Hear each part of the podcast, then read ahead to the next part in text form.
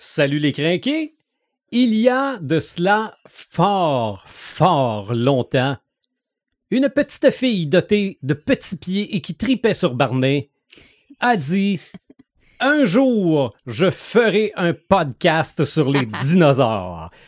Eh bien, c'est aujourd'hui que ça se fait, épisode 93. Marc de Paperman Gagnon, Joël Imaginatrix Rivard, Eric Red de Gamer Bourgoin et Sylvain des Animator Bureau. C'est le podcast des craqués.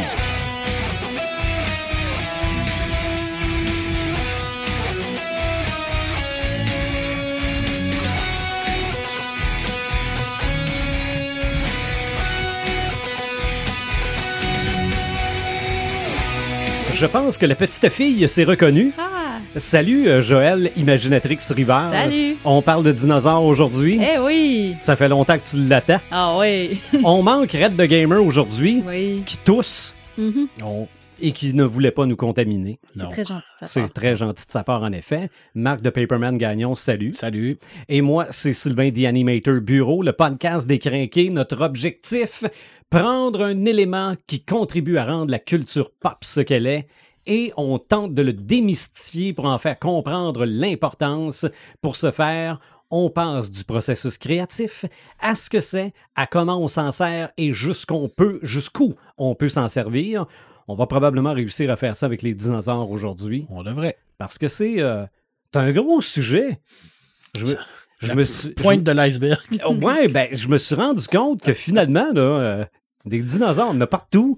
Partout. Ben, partout. Dans la culture pop, on s'entend, là. Oui. Faisons pas peur au monde. Il y en a partout. Oui, Dans toutes les sphères de la culture. Absolument. littérature, Et euh, même si- cinéma. si on n'en voulait pas, il y en aurait pareil. Ouais. Il y en a partout. Les dinosaures, petite définition vite vite, là, ben un peu d'histoire. Le terme dinosaure vient du grec ancien dénos, qui veut dire terrible, et sauros, qui veut dire lézard. Fait que finalement, les dinosaures sont des lézards terribles. Et pourtant, qu'est-ce qu'on sait des dinosaures? Pas grand-chose. On sait qu'ils ont été là. On sait qu'ils étaient gros. Oui.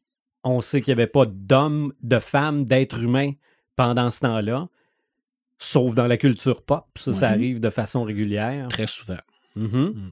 Pourquoi, Joël, tu voulais absolument parler des dinosaures?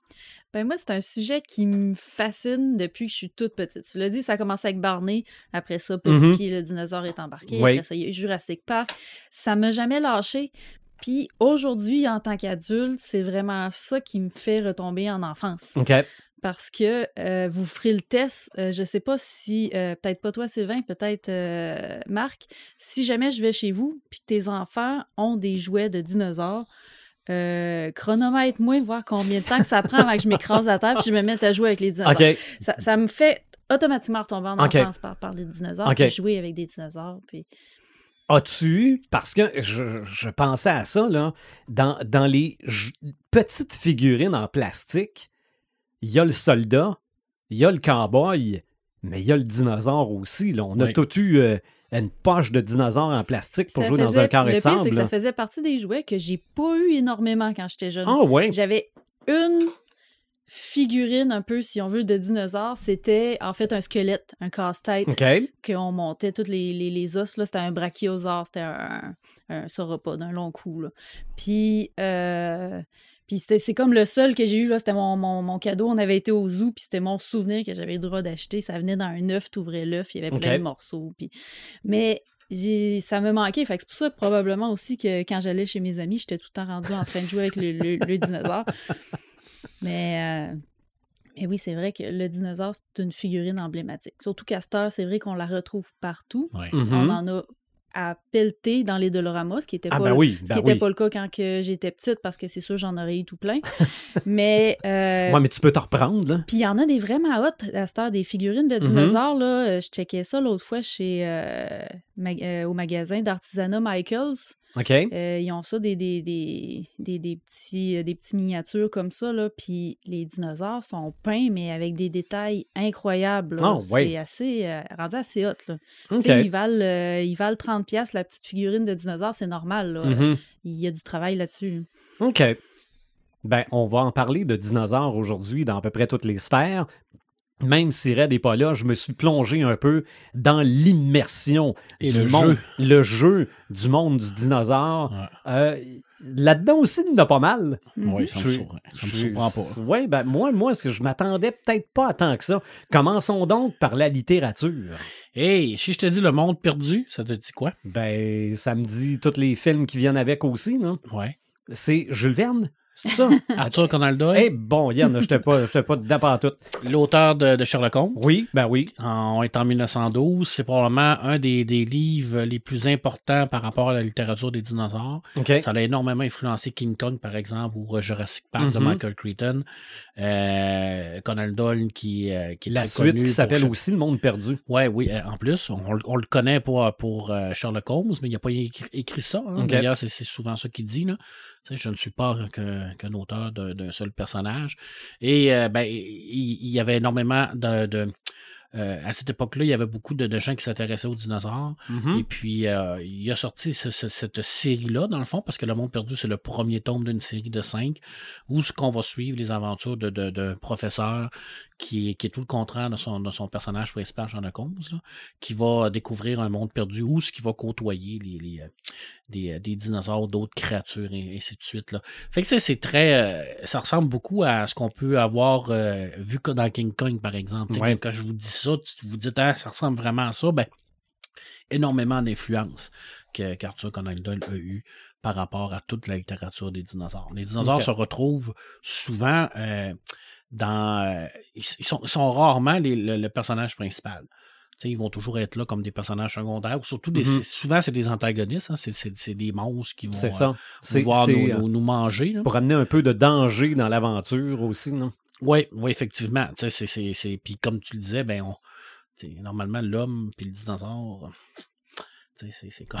Mais là, là, bref, ils sont là. Puis l'homme côtoie le dinosaure. Et on se demande toujours comment ça se fait qu'on réussit à s'en sortir. Parce que je suis pas sûr que dans la réalité, on s'en serait sorti tant que ça. Mhm. Mais bref, euh, ça, c'est un autre détail. C'est moi, euh, mon opinion personnelle. Écoute, euh, il y en a énormément, il y en a beaucoup. Je terminerai avec le plus connu de, de tous, qu'on qu'on- qu'on a toutes.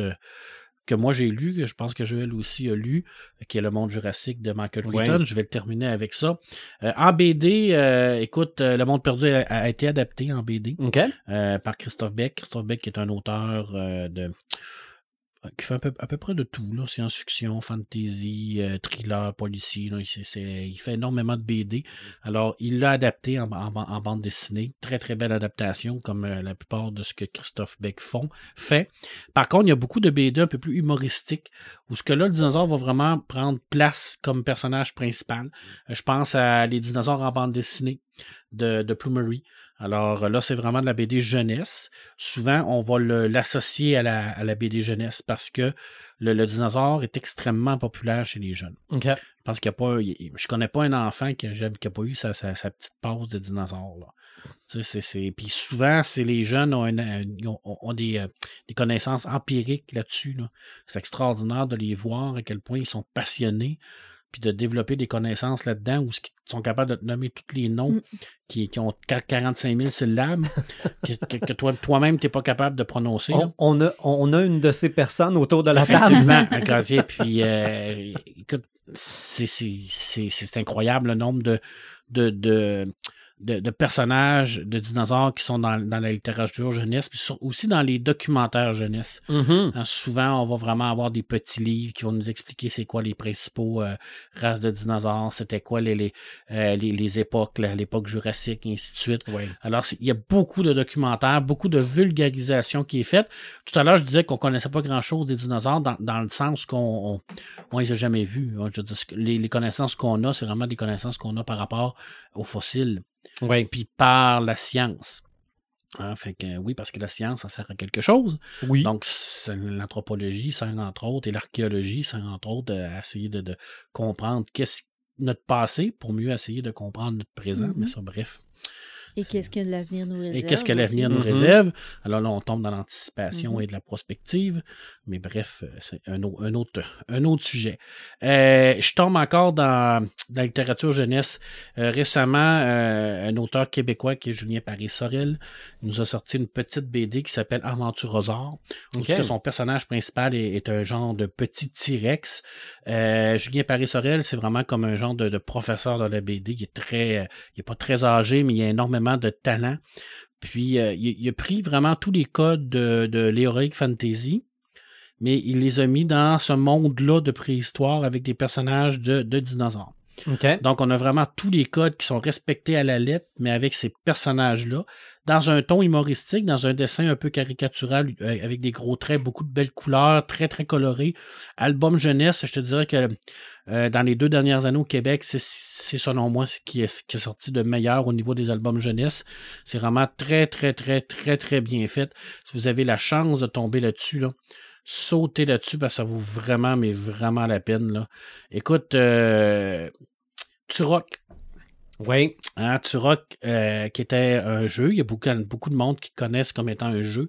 Turok, le chasseur de dinosaures. C'est ça. Qui est pour un Américain. Nintendo Ouais, 64. je pense que ça a sorti sur 64, mais il y a eu d'autres plateformes, mais ça, je, Ouais, ouais. je- je- on laissera peut-être Red une prochaine fois nous en, en parler plus. ça, parce que moi, j'ai vu ça passer, j'ai jamais joué Ouais. à ça. Mais à la base, c'est une bande dessinée, une bande Oui. dessinée des années 60, ben, fin des années 50, début des années 60, où ce que oh, c'était le même concept. On avait un personnage qui était comme un, un, un gardien de monde parallèle, où ce qu'il y a plein, plein de, de- de- d'époques différentes qui se côtoient. Donc, les dinosaures sont à l'intérieur de tout ça. il n'y avait pas un projet de télésérie? Je pense qu'il y avait un projet de film. OK.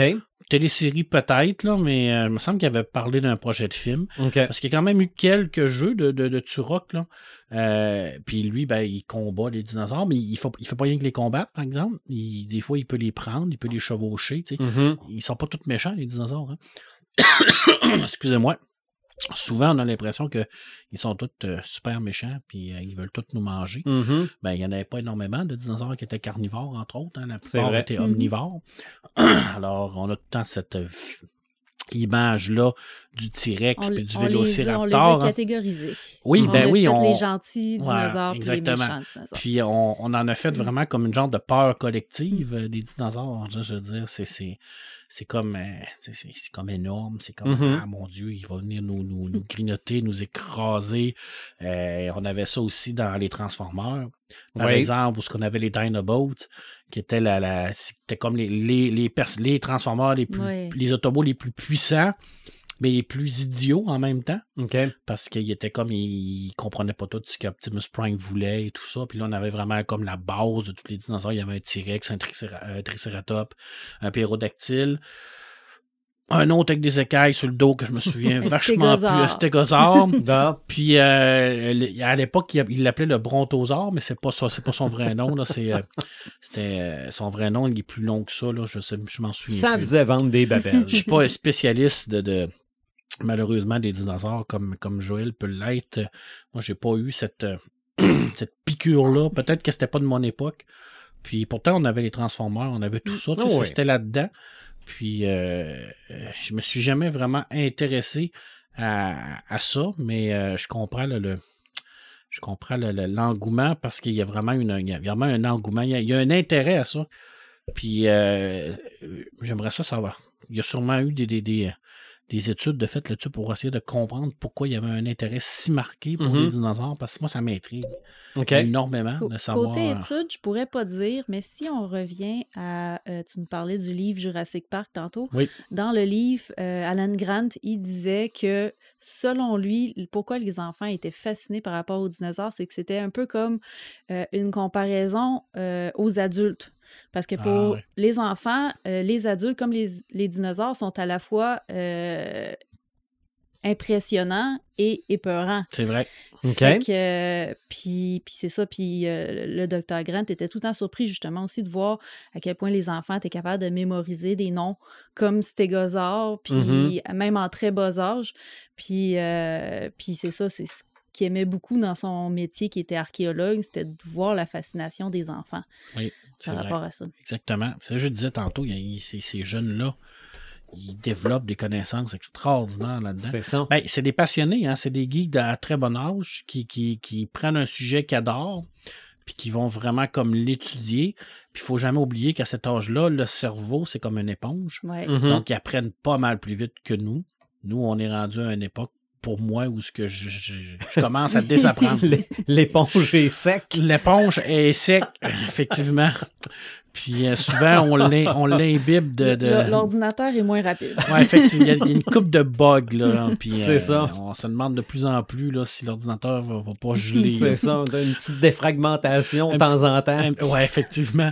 Euh, 2018, euh, écoute, c'est quand même assez récent, Oui. mais ça vaut la peine. Euh, ça ressemble un peu à, à Turok dans le genre. C'est une BD qui est sortie chez Casterman, c'est de la science-fiction, mais c'était c'était de la science-fiction qui était mélangée avec euh, ce, ce côté dinosaure-là. Ça s'appelle Négaliode, euh, où ce qu'on avait un personnage qui était capable de parler avec les dinosaures et de les contrôler. OK. Et on vivait dans ce monde-là. C'était vraiment bien fait. C'était un mélange de, de- comme de préhistoire et de science-fiction. C'était vraiment super bien fait. Une très, très belle BD. Alors, euh, c'était comme, il y avait comme des, des, des mondes qui, euh, il y avait des tuyaux qui, qui, qui bougeaient un peu partout. Alors, il y avait comme un, réseau qui se promenait, puis il y avait ce personnage-là qui est capable de parler, d'utiliser ça, puis une histoire de vengeance en arrière de ça aussi. C'est vraiment super bien, euh, ficelé. Euh, BD qui a été en nomination à Angoulême en 2018, je me trompe pas. Euh, alors, c'est vraiment quelque chose de bien. C'est une, une be- une belle BD qui a eu un énorme succès. Euh, si vous avez la chance de sauter là-dessus. Je termine avec mes deux. Je terminerai pas avec Jurassic Park parce que pour moi, c'est pas ça le, plus gros. Je vais me garder mon coup de cœur à la fin. Jurassic Park, Michael Crichton. Écoutez, euh, c'est- c'est c'est probablement le, le roman le plus connu Mhm. de, de, de, de tout ce qui, qui, est, qui est rapport avec les dinosaures. Euh, on est en 1990, donc c'est quand même assez récent. Michael Crichton, malheureusement, qui nous a quittés à un très jeune âge. Euh, on est dans un, un univers de science-fiction, de techno-thriller, euh, où ce que on a également un petit côté euh, euh, espionnage industriel à l'intérieur de Mhm. ça. Et là, on a vraiment cette euh, fascination qui est, euh, qui, est- qui est poussée à la limite de la génétique, où ce que les, les, les généticiens de, de Income ils sont capables de, de faire revivre les dinosaures. Et là, on a cette brillante idée d'en faire un parc Mhm. d'attractions géant. Euh, Et puis, euh, c'est, écoute, c'est extraordinaire cette histoire-là. Je veux dire, ce livre-là, de A à Z, euh, tu, tu le lis, c'est haletant d'un bout. Il n'y a aucun temps mort. Mhm. Euh, c'est c'est excessivement bien écrit, bien pensé, euh, bien réalisé. Tu vois, il y a beaucoup de références, beaucoup d'influences du monde perdu à l'intérieur de ça parce qu'il y a l'île, euh, il y a plusieurs îles, là, parce qu'il n'y en a pas rien qu'une, Ouais. là. mais on la sent, cette influence-là. C'est Puis cette idée de, de oui, de, de, de créer ce parc-là, ce parc d'attractions-là, mais également de tout mettre le côté thriller de l'espionnage industriel, de d'autres compagnies qui vont venir chercher cette information-là, euh, de la trahison à l'intérieur de ça, énormément de thrillers. Michael Crichton a créé réellement un superbe roman avec le, le monde jurassique, euh, qui est probablement un de, de, de, de- c'est son meilleur roman. Il en a écrit quand même beaucoup, là, Mhm. mais je pense que c'est lui qui est le plus abouti vraiment au niveau de, au niveau de sa complexité, au niveau de plusieurs couches que faites de son histoire. Et c'est une cohérence extraordinaire, c'est-à-dire qu'il n'y a jamais tu te perds dans cette histoire-là. Jamais tu arrives à un moment donné, tu te dis, mais ça n'a ben pas de logique, Non. mais qu'est-ce, pourquoi il a fait ça? Non, tout est pensé, tout est réfléchi, puis tu finis à la fin de l'histoire, puis tu te dis, waouh, j'ai vraiment passé un merveilleux moment, mais Mo t'a dit que j'aimerais pas ça aller visiter Ouais. un parc d'attractions. Puis dans, dans, dans ce livre-là, les dinosaures sont vraiment un, un prétexte, un peu, si on veut, à euh, parler philosophie. Oui, tout Ok. à On va vraiment parler d'éthique beaucoup. Oui. Euh, dans le deuxième, on parle plutôt de, de- dans, dans le monde perdu, on parle plutôt de d'extinction Oui. des, des, des races. Euh, puis moi, je trouve que ça serait un beau livre à mettre, euh, mettons, euh, dans les écoles pour justement Oui. aborder certains sujets par rapport à l'éthique. Ça serait un, un livre obligatoire. Tu sais, quand on arrive vers secondaire 4, secondaire 5, dans les Mm. clubs de lecture, là, tu sais, Puis t'es sûr de capter les jeunes avec ça, là. Oui, tout à fait. Mais c'est vrai que le dinosaure, on le voit, tu sais, il est sa page couverture, c'est comme Ouais. tellement immense, mais c'est le message de Michael Crichton, c'est pas, euh, c'est pas réellement ça. C'est un, mes- c'est vraiment un message de morale et d'éthique. Mais c'est aussi un message d'éthique scientifique. ce qui est très, très important de Mhm. voir Oui. à quel point et euh, où ce que le monde peut aller. Puis dans cette époque où ce que le transhumanisme commence à se développer de plus ça. en plus, Mm. ben cette éthique-là, cette éthique scientifique-là, ben, elle est encore plus actuelle. Alors je pense que le, le roman de Jurassic Park a jamais été aussi ac- d'ac- d'actualité qu'aujourd'hui. Vraiment. Vraiment. Alors, quand tu le relis, c'est un livre qui ne vit, qui, euh, qui jamais va, va mal vieillir. Il va toujours vraiment s'imposer à chaque avec, époque. euh, avec la crise environnementale qu'on a En aussi plus. présentement, on en parle aussi dans ce livre-là. Euh, Mhm. hey, C'était dans les années 90, puis il, il lançait déjà un message d'alerte. Ouais. On lance des messages d'alerte depuis bien avant ça, mais tu sais, ça reste que c'est toujours d'actualité pareil. Mhm. Puis ça, ça paraît pas moralisateur ou quoi que ce soit, le Aucunement, livre. C'est vraiment juste de l'action puis Ouais. du bonbon tout le long, mais qui nous fait réfléchir pareil. Ouais. Et c'est de la science-fiction. Oui. Et c'est là qu'on voit la, la beauté de la science-fiction parce que ici, ici on n'a on a pas de vaisseau de- dans l'espace, on n'a pas de, de, de trucs euh, qui, qui sont partout, il n'y a pas de robots, il n'y a a- pas Mhm. d'exosquelettes. tu sais. On a des laboratoires. Exactement. Alors, On- voit où l'humain pourrait s'en aller. pourrait s'en aller. Alors, on pourrait même appeler ça de la hard SF, vraiment Oui. de la bonne hard science-fiction, parce que c'est des techniques qui peuvent effectivement exister. C'est Puis on ça. voit qu'aujourd'hui, ben, on n'est pas loin de ça. là. Je C'est dis ce que Michael Crichton avait pensé. C'est juste qu'on on l'a pas fait dans un futur lointain. Non. Ouais, c'est vrai. C'est exactement ça. Ça, T'as raison. ça a Mais vraiment. dans, dans les ça- années 90, on en était déjà aux premiers essais du clonage aussi. Oui, Mhm. oui, oui, Oui. effectivement, avec la brebis, euh, je me souviens de son nom. Dolly. Dolly. Fait qu'on est là-dedans. Puis là, maintenant, on est rendu avec la sélection des, des sexes, la Mm. sélection de, de- de- de- des races. Euh, écoute, il n'y a rien qui, qui se fait pas, là. Puis ça, c'est ce qu'on connaît, là. Fait Mhm. qu'on- tout, tout ce qui est caché, là, on, on va essayer de pas en parler. Parce que On n'a c'est- pas, on n'a Mm. pas commencé à faire repousser des membres, mais c'est, c'est sûr qu'on travaille là-dessus. On clone des steaks, fait que... Non, oui. Non, on les imprime 3D. On les imprime 3D, c'est encore mieux. On pourrait faire ça avec un bras. ouais, ça, c'est, c'est- c'est- c'est- c'est- La prochaine étape, c'est ça, là. Ben oui. Tu sais, ça, c'est... Puis après ça, ça va être des cellules du cerveau. En tout cas, bref, on s'en rend- on, on rentre pas Ah, là-dedans, mais On pourrait faire dessécher notre éponge. oui, puis après ça, le réimbiber avec un imprimante Ok. 3D. Pourquoi pas? Ben, Pourquoi pas? on vient de lancer l'idée. Nous- On a des droits là-dessus. Un nouvel- une nouvelle éponge plus euh, spongieuse, rendue à un certain âge. Ben non, regarde, On ils vont. faire des on- injections. non, non, on va faire Ouais, comme. ouais. On va faire comme dans euh, Carbone modifié à la place, là. Au lieu de te mettre un, un nouveau cerveau, on va t'envoyer d'un corps tout neuf. Tout un corps tout neuf, ouais, mais ça dépend.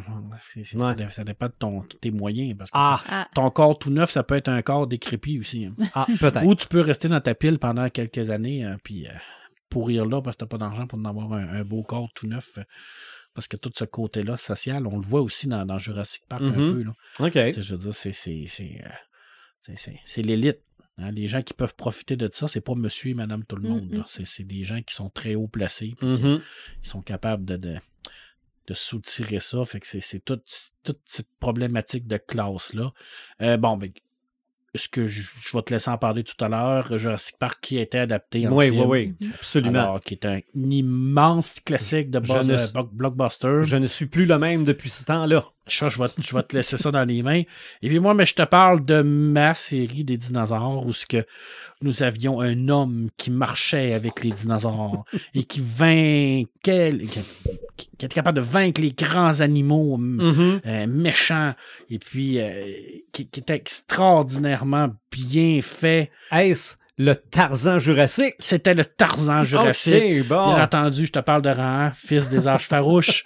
Écoute, c'est tellement une grande série, une série classique, méconnue quand même, hein, parce que souvent on parle de ça, on va dire Ah oui, la série télé, moi je me souviens de ça un peu. C'est- Ah, Mais- mais... si tu tombes sur un lecteur de Pif Gadget, C'est, c'est clair que tout le monde connaît ça. Écoute, 69, ça a commencé. euh, euh, il y en a eu jusqu'à dans les années 2000. Mais je te disais, qui, euh, moi, 2000, qui 2010. faisait ça? C'était, euh, c'était un monsieur qui s'appelait André Chéret. OK, et donc Lécureux. C'est vraiment européen. Oui, c'est européen pur, Mais- pur, pur, Mais pur. je pense que c'est ce qu'il y avait de plus américain Ouais, c'est vrai que ça la à BD ça. européenne. Quand, quand, quand M. Lécureux est décédé dans, dans les années 90, euh, c'est son fils qui a repris ça pour OK. continuer en faire. Fait que ça n'a pas arrêté avec le- le- la mort de- du, euh, du créateur. Écoute, Rahan, Je dire, il a passé partout, euh, il a fait tout. C'était vraiment un personnage extraordinairement bien fait. C'était effe- effectivement un Tarzan. C'était très basé sur Tarzan. Là. Tu sais, il se promenait en pagne avec son fameux collier, collier avec les cinq dents de, de, de- je me souviens pas, je pense que c'était des, des, des dents de dinosaures ou des dents de quelque chose. C'était cinq dents, puis les, les, chaque dent représentait une valeur qui, que son, euh, son père, ben, son grand-père, il avait donné en tant que chasseur. Non, non, un, Et son un fameux blond musclé un aux blond yeux bleus, musclé, probablement. là. parfait. Écoute, il y avait tout pour lui. Et son fameux cotelas en ivoire qui euh, restait toujours avec lui et qui pouvait s'en servir comme boussole parce qu'à la fin, ben là, il faisait tourner le cotelas pour savoir où c'est qu'il s'en allait. là. OK. Fait qu'on avait un petit côté vagabond à l'intérieur de ça aussi. là. Mais c'était. C'est sûr que le dinosaure là, il est là, il est pas important en tant que tel parce que c'est. c'est il fait partie de l'environnement de Rahan. Mhm. Mais moi, c'est. C'est c'est- c'est tellement une série qui m'a fait rêver à ces âges-là, l'âge préhistorique, même si dans, les dinosaures n'étaient pas là, là. Mais tout ce concept-là, là, ça, pour moi, c'était vraiment comme. C'était incroyable là, de, de, de voir ça. Puis Rahan, c'est un personnage tellement beau. Mhm. Puis euh, si vous avez la, la, la brillante idée de vouloir vous procurer les BD de Rahan, ben, il y a 26 intégrales. Alors, allez-y, amusez-vous. Et Euh, appelez Marc, il va, il va se faire un plaisir d'aller les feuilleter. Mais je vais aller plaisir de faire les feuilleter, mais appelez-moi pas pour venir les choisir, euh, venir les consulter à ma bibliothèque parce que je les ai pas. Mhm. Parce que c'est- c'est c'est- c'est une collection qui est trop énorme. C'est le genre de collection que quand tu n'as pas commencé, que tu peux difficilement prendre dans le milieu Leur ou à la partir fin. du début, ouais. Parce qu'il y a tellement de stock, il y a tellement de trucs. Et oui, comme tu l'as dit, ben, à l'origine, c'est dans les fameux pif gadgets que ça sortait. Alors, pour les nostalgiques de, de, de, de cette époque-là, le pif gadget était une, une petite euh, revue qui, à chaque euh, semaine, c'était pas à tous les mois. Hein, et- me semble. ouais, Tu sais? peut-être. Bimensuel, en tout cas, je me souviens plus, là, mais il y avait un gadget à l'intérieur de, de la revue. Mhm. Puis il y avait plein de choses à l'intérieur de ça. Il y avait de la BD, bien entendu, mais il y avait aussi ça. des, des, des, euh, euh, des jeux, euh, des reportages. C'est ça. Il y avait une BD d'un détective Ludo, Ludovic Ouais, ou quelque ouais, chose comme ça. ouais. J'ai connu Guy Luron là-dedans. Il y a plein, plein de monde qui ont commencé dans Je le gadget. Là. pense à Achille Talon, t'es là-dedans, Ah, mais je suis pas sûr. C'était fou, là. C'était vraiment. Euh, c'était- c'est- Pif Gadget, c'est comme, Spirou. C'est Mhm. comme Tintin, c'est comme Pilote. Ah ça faisait partie des, des monuments de, de, de cette culture-là, de, de, de, de vouloir tout partager avec tout le monde. C'était tellement bien fait. Puis euh, euh, au Japon, ils ont ça, là, tu sais, les fameux. Pour les mangas, Les oui. mangas. Comme les Shonen Jump. Ouais, Ouais. puis mais tu sais, je veux dire, avant ça, il y avait il y a eu Spirou là, je veux Mhm. dire, il y a eu Spirou, il y a eu il y a eu Pilote, tu sais, c'est- c'était c'était ça là, je veux dire, c'est- c'est c'est la base de ça. Et puis euh, il y a encore des rumeurs là qui, qui nous dit que les Spirou va va euh, va arrêter là, je veux dire, Bon. l'année passée il n'avait, on n'était pas trop sûr, alors on on sait pas trop ce que ça s'en va, mais c'était c'est- c'était un pif gadget. Il, là, quelques années, ils ont essayé de repartir Oui, ça, me oui, semble, oui. puis ça a fait patate. Oui. Je sais pas pourquoi en 2020, on serait pas capable d'avoir un mensuel comme ça. On est peut-être trop rendu au numérique. Ouais, peut-être qu'on est Mm. trop rendu au numérique. Mais écoutez, euh, si vous avez la chance d'avoir le numéro de rang euh, du PIF Gadget, où ce qu'il y avait le collier et le fameux coutelas, appelez-moi. Oui. 555 5555 puis euh, je vais euh, Podcast décrinqué pour un website, ça va être plus facile. ça va être plus facile. Non, honnête, c'était vraiment comme un, un objet de collection extraordinaire pour les tripeux de là, d'avoir ce couteau-là, là, qui n'était pas en ivoire, bien entendu, là, en plastique. là. Mais c'était extraordinaire d'avoir ça. Il y avait des belles affaires dans Pif Gadget. Là. Oui, il y avait, absolument. souvent, il y avait des, des, des cochonneries. Là. Oui. En tout cas, c'était comme un œuf Kinder, mais dans une, dans, C'était plus gros, dans, dans, une, dans une revue avec plein de C'est ça, moi, j'ai eu une guillotine à là-dedans? C'était un truc de magie. Là. Tu Oui, il y avait beaucoup de pouvais- magie. tu pouvais couper, je pense, euh, en tout cas, il y avait de quoi que tu pouvais couper avec, mais si tu mettais ton doigt, ça le coupait pas. Non, Oh. c'était vraiment, c'était vraiment un tour de magie. Ah, il y avait plein d'affaires. Ah ouais. Mais bref, si vous avez qu'un seul et unique truc à lire qui parle de dinosaures, sans aucun doute Jurassic Park de Michael Crichton, Mhm. c'est un petit chef-d'œuvre. Clairement un petit chef-d'œuvre. Je vais te laisser parler de l'adaptation pour savoir qu'est-ce qu'on en a pensé ici. Tous ensemble. Mais ce livre-là, c'est un petit chef-d'œuvre. Honnêtement, là, les suites, euh, j'ai moins de souvenirs. Mais lui, là, je m'en souviens encore comme si c'était hier. Pourtant, je l'ai lu rien qu'une fois. Mm. Mais c'est le genre de livre qui vient te chercher puis qui te laisse une marque. Mm. Puis que tu t'en rappelles toute ta vie tellement c'est bien écrit. C'était peut-être l'œuvre d'une vie aussi. hein. Souvent, il y a des Ouais. auteurs qui, qui réussissent à, à sortir un, un truc, puis tu te dis, wow, tu sais, c'est comme ça laisse une trace. Puis ça, ça en est une, une grosse, grosse trace dans la culture populaire, dans la culture littéraire. Mhm. Ça a été euh, un choc à cette époque-là. Puis, euh, lisez-les. Ça vaut vraiment la peine. Vous n'allez pas vous endormir. Je peux vous le jurer, honnêtement. Là. Honnêtement, c'est très, très, très bon. Il y a eu des bandes dessinées de Jurassic Park aussi. OK. Été adapté en BD. Là. Je sais pas si c'était Marvel ou un autre, un autre euh, média, là, mais je sais qu'ils ont fait des, des, des BD. Mais de toute façon, ça, c'est, adapté en Lego aussi. Euh, Il y a une Oui, oui, série ben oui. qui passe présentement là, à Disney. Là. Ouais. C'est- ça a été adapté en plein, plein, plein de médiums. Mhm. Notre bon Jurassic Park. Ben, les dinosaures, on les a dessinés, on les a écrits, mais à un moment donné, on les a animés. Eh oui. Mhm. Et c'est 1914, l'année où tout a commencé, parce que, premièrement, il y a eu le court-métrage qui s'appelait Brute Force. Bon, c'était en 1914, là. Mhm. Mais moi, ce que je me rappelais, c'est que le premier dessin animé, ou du moins celui dont tous les documentaires parlent comme étant le premier, c'est Gertie the Dinosaur de Windsor McKay. Ça date de 1914. Le documentaire sur les Looney Tunes commence par ça, parce qu'après ça, il y a un certain Walt Disney qui décide Mhm. d'animer une souris. Puis là, après ça, tout le monde veut être la, la prochaine vedette parce que les dessins animés étaient avant les films à l'époque. Mais ça a vraiment commencé par un dinosaure. Et quand on a commencé à faire des films, on a voulu mettre des dinosaures dedans. Donc, des dinosaures, il y en a partout.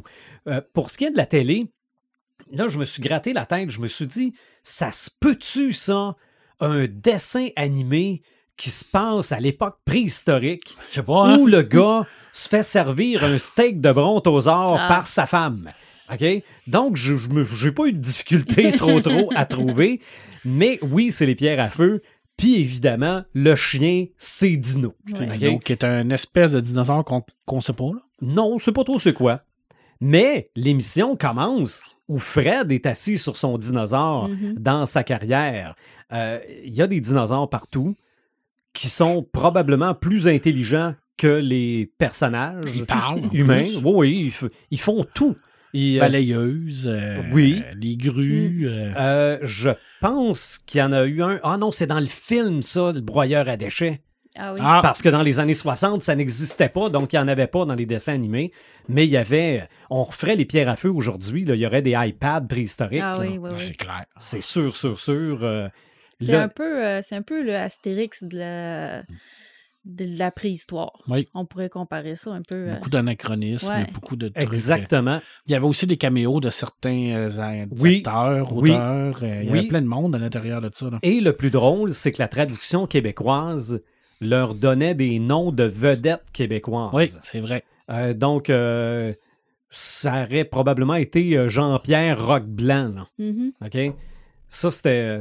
La traduction était excellente. Et c'était les ancêtres des Simpsons aussi, parce Ah que oui. Clair, C'était- hein. c'était, c'était une émission présentée à heure de grande écoute. C'était. C'était familial, oui, puis non. Ouais, ben, mettons que ça passerait plus aujourd'hui, là, parce que des Fred, des fois, il était dur un peu avec euh, des mois, là. Oh, oh, bah ça, ça en laissait pas, euh, ça en laissait pas passer, là. Mais, Mais Arthur se faisait taper sa tête pas mal aussi. euh, oh oui, oh oui, tout à fait. Fait que c'était. Mais le steak de brontosaure, il avait-tu l'air bon? Oui, Honnête, là. oui, Ça, c'est le même genre de truc là, que le sanglier dans Astérix, là. c'est vrai.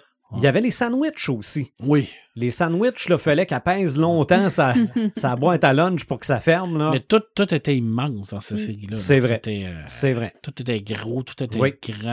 euh, les- C'était euh, tout en roche. Mhm. C'était- C'était merveilleux. Mais il y a eu aussi l'inverse des pierres à feu, une série que j'ai vu des images, mais j'ai pas suivi. C'est la série Dinosaur.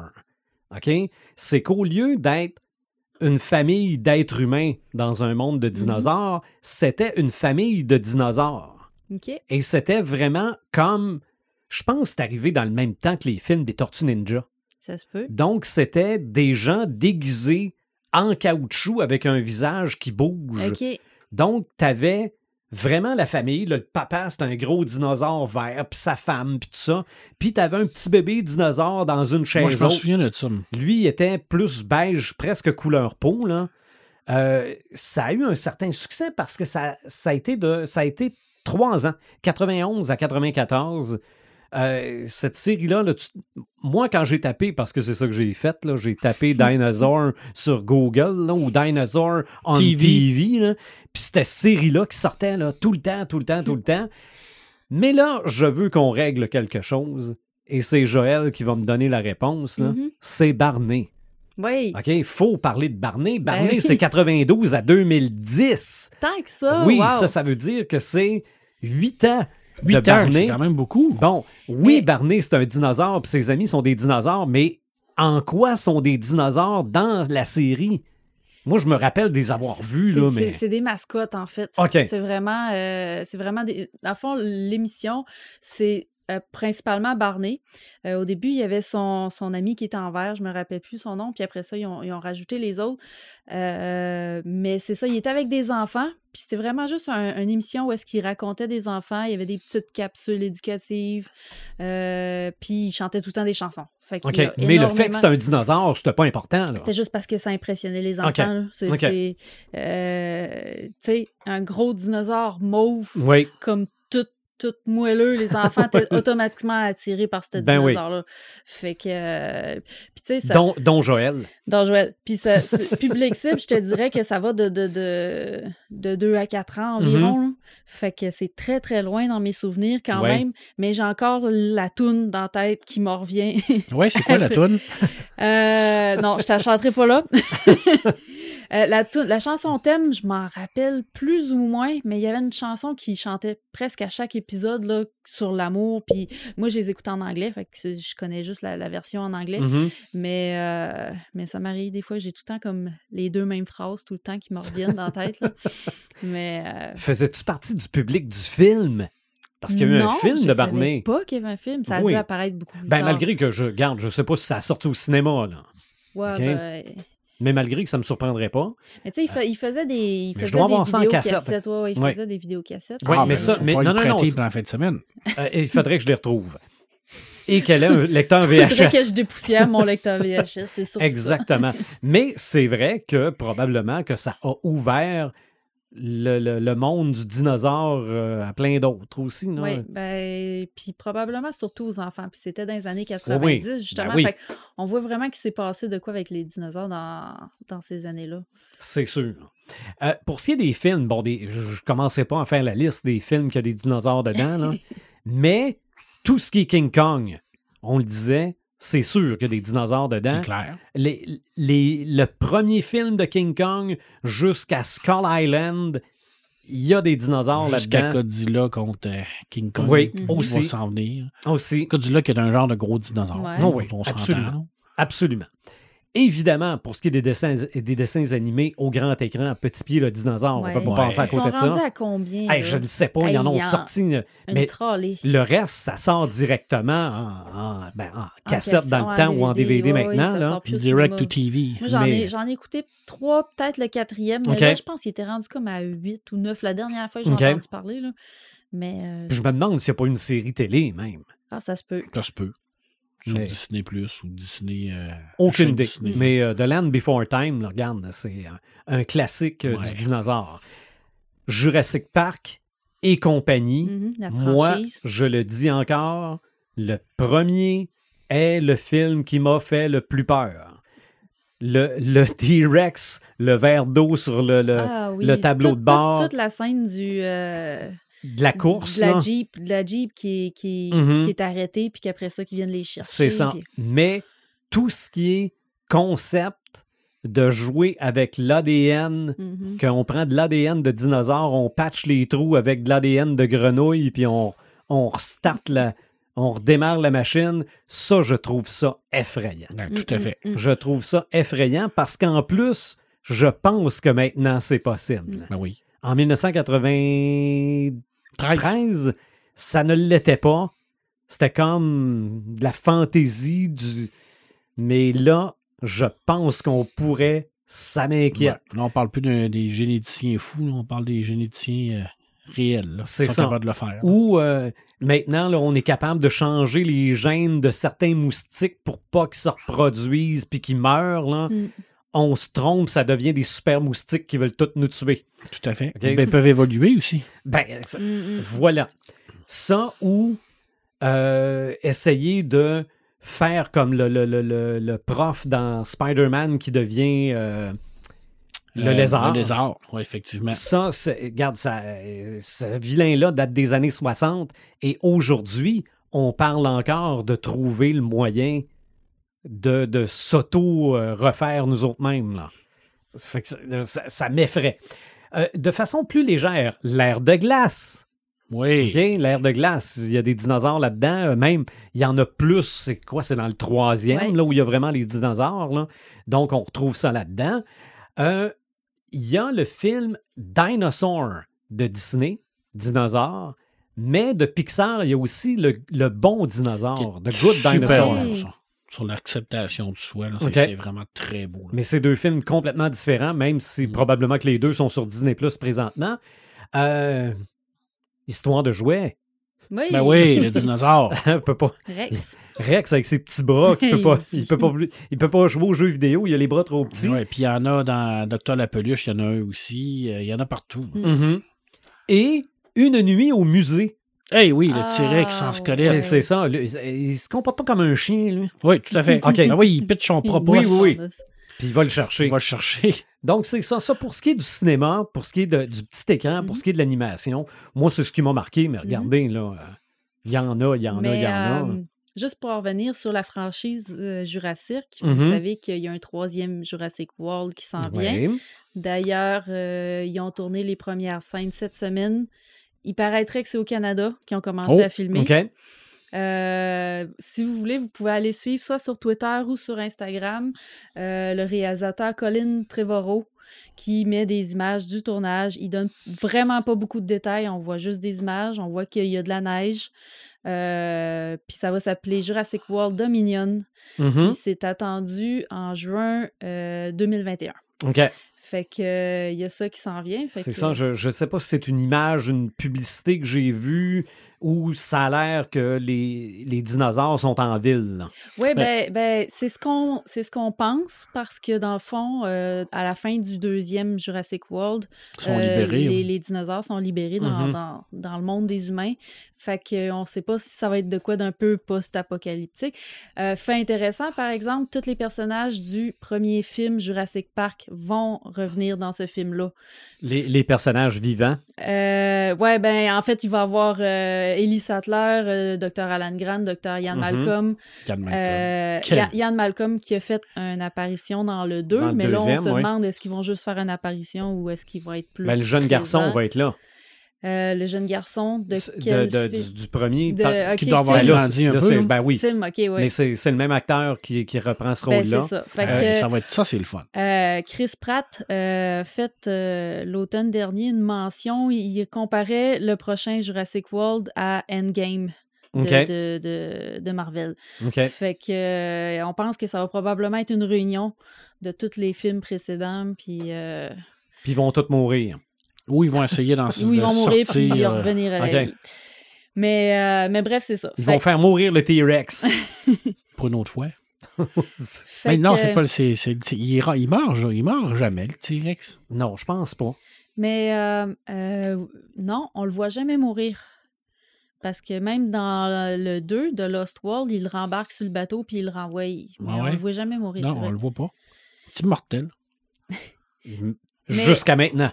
Mais en attendant, si, euh, si vous voulez quelque chose en attendant 2021, ben cet été sur Netflix, il y a une série animée qui va sortir qui Mhm. s'appelle euh, Jurassic World. Quand, ça va probablement être en français Quand Crétacé. En anglais, c'est Quand Crétacéus. Euh, c'est plus familial, c'est plus pour les jeunes. C'est en collaboration avec DreamWorks. OK. Fait que l'animation risque d'être quand même assez bonne. Mhm. Puis euh, on suit, euh, on va suivre six jeunes qui ont, qui sont comme chanceux. Ils vont participer à un camp d'aventure sur euh, l'Isla Nublar. Il va juste se passer des bonnes c'est une choses, bonne idée. Une sortie verte. Mhm. Fait que euh, c'est à surveiller sur Netflix au mois d'août. Normalement, ça devrait sortir. OK. Il y, a, il y a un personnage dans 28 jours plus tard qui dit à un moment donné Sais-tu pourquoi c'est une idée à la con?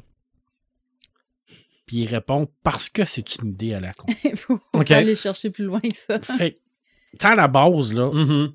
c'était une idée à la con Mhm. de créer les dinosaures. Puis d'y retourner, puis d'y retourner retourner. en pensant qu'on va tout le temps être en sécurité. Ouais. Puis Puis on, d'avoir mis ça sur une île euh, qui a un, on se fait des. un des- volcan en dessous. un volcan en dessous. Puis là, je, te permets, je, je me permettrai de citer Yann Malcolm parce que j'en ai, j'en, j'en j'en parlais un peu au- entre nous, mais cette citation-là de, de Yann Malcolm, qui est, qui est un genre de, de coup, c'est un psychologue, euh, C'est un mathématicien. un mathématicien euh, spécialiste dans la théorie de, du, Du chaos. là. En tout cas, ben, il est très, très drôle, mais en même temps, il est comme pragmatique par Ouais. rapport à ça. Mhm. Puis lui, il arrête pas de leur dire que c'est une mauvaise idée puis que Mhm. ça marchera pas. Ah ouais. Puis, que- puis, écoute, ça, ça vaut, ça, ça, ça reflète entièrement ma position. Dieu crée les dinosaures. Dieu détruit les dinosaures. L- Dieu crée l'homme. L'homme détruit Dieu. L'homme crée les dinosaures, les dinosaures mangent l'homme et la femme hérite de la terre. ça, dit, ça vaut exactement ça. Voilà. Il dit à un moment donné, la vie reprend toujours son Mhm. chemin.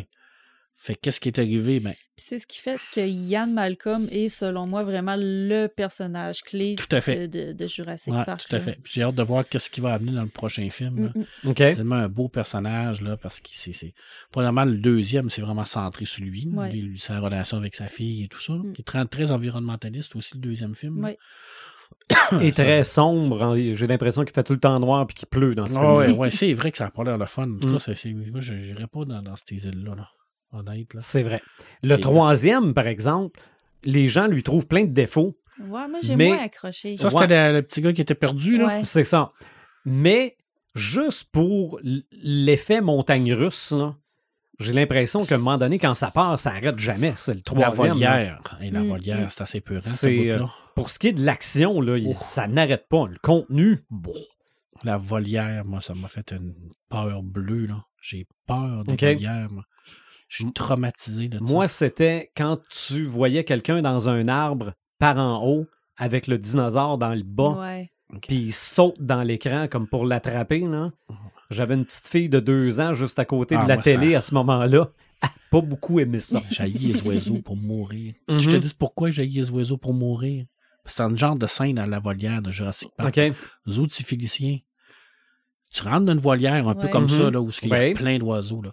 Là, il y a une belle plaque, puis il y a un aigle sur la plaque qui est apprivoisé.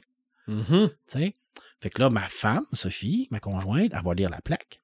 Elle regarde ça, puis elle attend, tu sais, tel aigle, tout ça. Moi, je m'approche pour lire la plaque, et là, l'aigle me regarde, et fait Ah! Là, je me recule. Là, ma conjointe, mon père, ma mère vont lire la plaque. Il dit pas un mot, l'enfoiré. à chaque fois que je m'approchais, il me criait après. J'ai dit, je vais mourir ici, il va me tuer. Ben, Jurassic Park, cette scène-là, là, Euh. dans ma tête, c'est pareil que ça. Ok. mais il voit les oiseaux partout. là. C'était peur, hein. Ouais, mais en fait, Moi, ça m'a ça, foutu ça à la doit être parce qu'il te craignait. Ah ouais, non, mais moi, je craignais. je peux te jurer que si c'est la peur qu'il sentait, il sentait ma peur en maudit. Mais le- le- il y, a- il y a des belles scènes, par exemple, dans le troisième, le quand il court dans les herbes avec les vélociraptors, là, Mhm. c'est free. C'est ça. Non, mais pour, pour ce qui est du contenu scénaristique, Ouais. c'était peut-être ordinaire. C'est ordinaire, Ben, effectivement. c- ça, ça, ça surpassait pas les deux, de- Non. les, les deux non, d'avant. je pense qu'il était comme arrivé à un, un carrefour où Mm, il y avait peut-être comme plus d'idées. là. Sais, Mhm. puis, puis même, même euh, la, la, la, la, la dernière série, c'était un genre de reboot, refresh. Ouais, ouais, ouais. Parce que c'est encore un parc. Puis, Oh, c'est remis au goût du jour. Sauf que là, ils poussent ton idée encore plus loin parce que non seulement Ils en ont fait un nouveau. ils patchent des, des, Mhm. euh, des, des, des, des séquences de, de la, de la génétique avec euh, des, des grenouilles, mais ils en rajoutent. Ouais. Tu sais, Ils comme font ah, les, les- ouais, les- les- les meilleures combinaisons. meilleure pour faire plus d'argent. possible Non, pour non, faire c'est- plus d'argent. C'est encore plus épeurant. Ouais, il Ah, dit on va faire un dinosaure le plus épeurant possible. Mais il était épeurant. Il était trop Oui. épeurant. oui, absolument. Il était, Ah, malgré chose. que les dinosaures, moi, il faudrait que je revoie le premier, là, juste pour m'assurer que les effets ont bien vieilli. Là. Ah, moi, je l'ai revu récemment, Mais, ça a euh, bien vieilli. Euh, c'était vraiment spectaculaire, et pour l'époque, et ça l'est encore aujourd'hui. Ouais. C'est quand même une bonne adaptation, malgré le fait qu'on a un peu comme euh, euh, tout euh, enlever le côté un petit peu techno-thriller là, de- d'espionnage industriel, mais qu'on le voit un peu au départ, là, quand il dit ben, je vais récupérer ces tel, tel C'est ça. Quand... et tout ça. Là. Mhm. Mais ça, je comprends le, le- le choix scénaristique, mais c'est quand même bien fait. Là. J'avais pas été déçu de, de Ouais. ça. Mais c'est sûr que Spielberg a vraiment basé son film sur le côté euh, impressionnant des dinosaures. Mm. Puis il a révolutionné l'histoire du cinéma avec ça parce qu'il a créé des nouveaux effets spéciaux. Il a créé Oui, des- oui, oui. des- Ah, puis de toute façon, c'est c'est aussi l'arrivée des bandes sonores numériques. Ouais. Euh, là, c'est sûr que maintenant, ça fonctionne plus comme ça, là, mais à l'époque, c'était un CD synchronisé avec l'image, donc la Ah. bande sonore était vraiment sur CD et non plus sur la pellicule. là. Ah.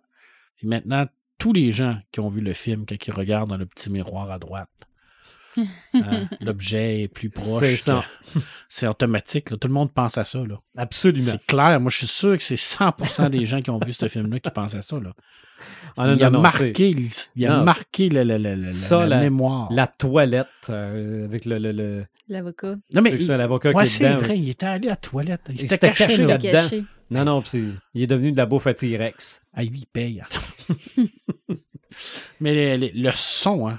Oh oui, non, non, mais moi, c'était vraiment le- là. le- le- les, les coups, Boum. puis le verre Ouais. qui, qui Ouais. bouge, le verre d'eau, là. Mais est-ce que ça criait comme ça, un T-Rex? Ah, ça, on peut On le sait savoir. pas. Ça, On n'a c'est aucune idée. C'est l'interprétation que des scientifiques en font. Mm. Hein. On Et n'a si tu me aucune dis, espèce tu- d'idée. Tu me donnes la chance de retourner voir pour si vraiment pour savoir si c'était le même, je passe mon tour. OK. Ah, tu fais très bien.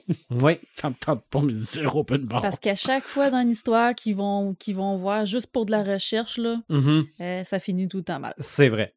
Euh, avant qu'on passe au petit bout sur les jeux et l'immersion, avais-tu autre chose à ajouter, Joël? Euh, non, je pense qu'on a fait une bonne tournée Ouais. là-dessus, ouais. Ben, pour l'immersion, euh, c'est pas pire aussi. Mm. Même si Red n'est pas là, là, faites une petite recherche. là. bon, on le disait tantôt, après les petits soldats en plastique, les cowboys, c'était les, les dinosaures, puis après ça, les, les animaux de la ferme. Peut-être là, en matière de Mhm. figurines en plastique. Euh, pour ce qui est des jeux de table de dinosaures, j'ai pas fait de liste, là, mais il y en a. Mhm. Mais là, là, vraiment, là, des, euh, des, des jeux, là, euh, t'avances ton, tu bases ton dé puis t'avances ton pion. Là. Euh, mais je pense qu'il y avait des, des jeux plus de. Pas de construction, là, mais vraiment là, où on fait des parcs puis on, on, on élève gère des dinosaures. notre- là. notre, Mhm. C'est ça. Ça, ça, j'en ai vu pas mal. On aussi. doit avoir un genre de jeu de Tamagotchi dinosaure certain aussi à un moment donné. Ben, Probablement. Ben moi, l'autre jour, chez euh, j'ai joué à en Aventurosaure. Euh, attendez un petit peu, je vais vérifier pour être sûr que c'est ça. Mais euh, dans le fond, le concept, c'était que tu gérais un parc. C'est vraiment un petit jeu simple. Là. Ça se joue Mhm. une partie en 20-30 minutes. Puis euh, c'est un très bon jeu à sortir, je trouve, quand que tu as de la visite. Puis tu sais, ils veulent pas ils veulent pas trop se casser la tête avec des règlements. ou euh, Puis dans le fond, c'est que tu as des petits dinosaures en bois, ils sont vraiment tout petits, ils sont dans un sac, tu les piges au hasard. Draftosaure, ça vient de me revenir. OK. Draftosaure. Euh, parce que je mêlais avec la bande dessinée que tu parlais tantôt. Puis, euh, puis c'est ça, tu piges des dinosaures, puis le but, c'est de faire des combinaisons dans le but de faire le plus de points possible. OK. Puis tu as, une petite carte avec ton parc, il faut que tu places tes dinosaures, faire tes combinaisons. Tu as un autre côté à carte pour, euh, pour faire avancer, évoluer le jeu un peu. Euh, c'est quand même assez simple, mais moi, j'ai trouvé ça très, très, très agré- agréable à jouer. OK. Pour ce qui est des jeux vidéo, bon, on l'a mentionné, Turok, le chasseur de dinosaures. Qui est un Euh, Amérindien, il me semble, Touroc. hein, avec Ouais, ma- ça ressemble, ça ressemble à Il y ça, a des oui. plumes, là, un, Oh, peu, oui. un peu les préjugés qu'on connaît. Oui, oui, c'est... Mais euh, il y avait un arc. Tu vois, des dinosaures avec un arc. c'est- incroyable. Jeu sorti sur Nintendo 64 en 1997, mais il me semble que je me rappelle d'avoir euh, vu soit un nouveau jeu ou un remake de ce jeu-là avec des graphiques à la Ça. PlayStation 4. Ça se peut là. parce que moi, j'ai joué à- sur la, la 64. sur C'est ça, c'est un first-person C'était c'était shooter. carré un peu. Mais c'était Oui. c'était avec les, les- les graphiques de l'époque. C'est ça, mais à part de ça, des jeux du parc Jurassique, il y en a eu en masse aussi. Euh, je me demande, c'était pas ça justement en 93, c'était pas sur Atari? Non, non, non, 93. on est pas- 93, non, Atari non, n'était pas là. Ça non. devait être sur... euh, non, ça devait être euh, Super Nintendo. ouais. En Sûrement. 93, oui, probablement. Euh, Red nous a fait savoir qu'il existait le jeu Dinosaur Island sur PSVR. Oh, les boys. OK? un jeu de dinosaures en réalité virtuelle. Je Ça- sais qu'il y a beaucoup de documentaires de dinosaures en réalité virtuelle. Ok. Wow. Parce que tu te promènes, puis des dinosaures passent à côté de toi. C'est capoté. là. C'est vraiment capoté. Ouais, là. sauf que là, t'es vraiment là en Mais- observateur, mais un Mais jeu te faire vidéo. manger par le T-Rex euh, en, en réalité Ouais, virtuelle. en vrai, là. juste, juste me courir après. Ouais, parce que les autres, c'est vrai, t'es rien, tu fais rien que regarder. Non, C'est ça, t'es là, il te pilera jamais dessus. non là. jamais. OK. Bon, en tout cas, j'espère. Mais être dans un jeu de dinosaures en réalité virtuelle, Ce qui peut te tuer? je fais, c'est ça, je fais juste penser à, voyons, euh, Crash Bandicoot quand il y a une boule qui te court après, comme dans- qui, qui roule en arrière de toi, comme dans Indiana Jones ou l'ours blanc, là. Je capote. Puis c'est des jeux de PlayStation 1, même pas en VR. Non. Imagine-toi quand ils vont avoir les fameux tapis roulants. Ça commence. Ah. là. C'est ça. Et une combinaison hapti- haptique pour Haptique, sentir les Avec griffes. des gants, puis ça va te fourrer. là. Ça va être incroyable. Il y a aussi, et ça, ça vient de Red, euh, Robinson de Journey. Je ne connais pas.